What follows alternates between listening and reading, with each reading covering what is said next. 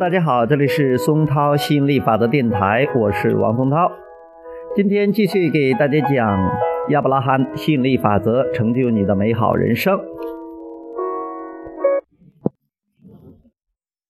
对陈述不想要的事物，到底有没有问题？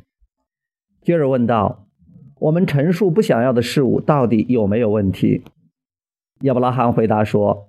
陈述不想要的事物，有时候反而更清楚地勾勒出你真正想要的事物。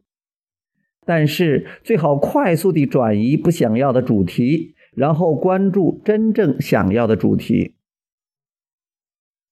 研究消极想法有没有价值？接着问道：亚伯拉罕，努力辨认某些带来消极情绪的想法，这样做有没有价值？亚伯拉罕回答说：“当你意识到自己正在思考消极想法时，最好尽一切的努力停止思考这个消极想法。只有在这种情况下，研究消极想法才有价值。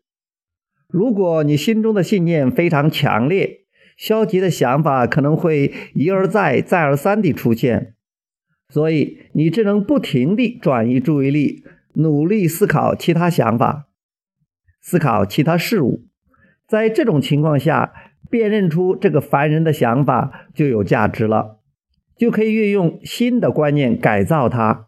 换而言之，把互相冲突的信念改造成不那么冲突的信念，如此以后，它就不再出来烦人了。好，今天就聊到这里，我们下次接着再聊，拜拜。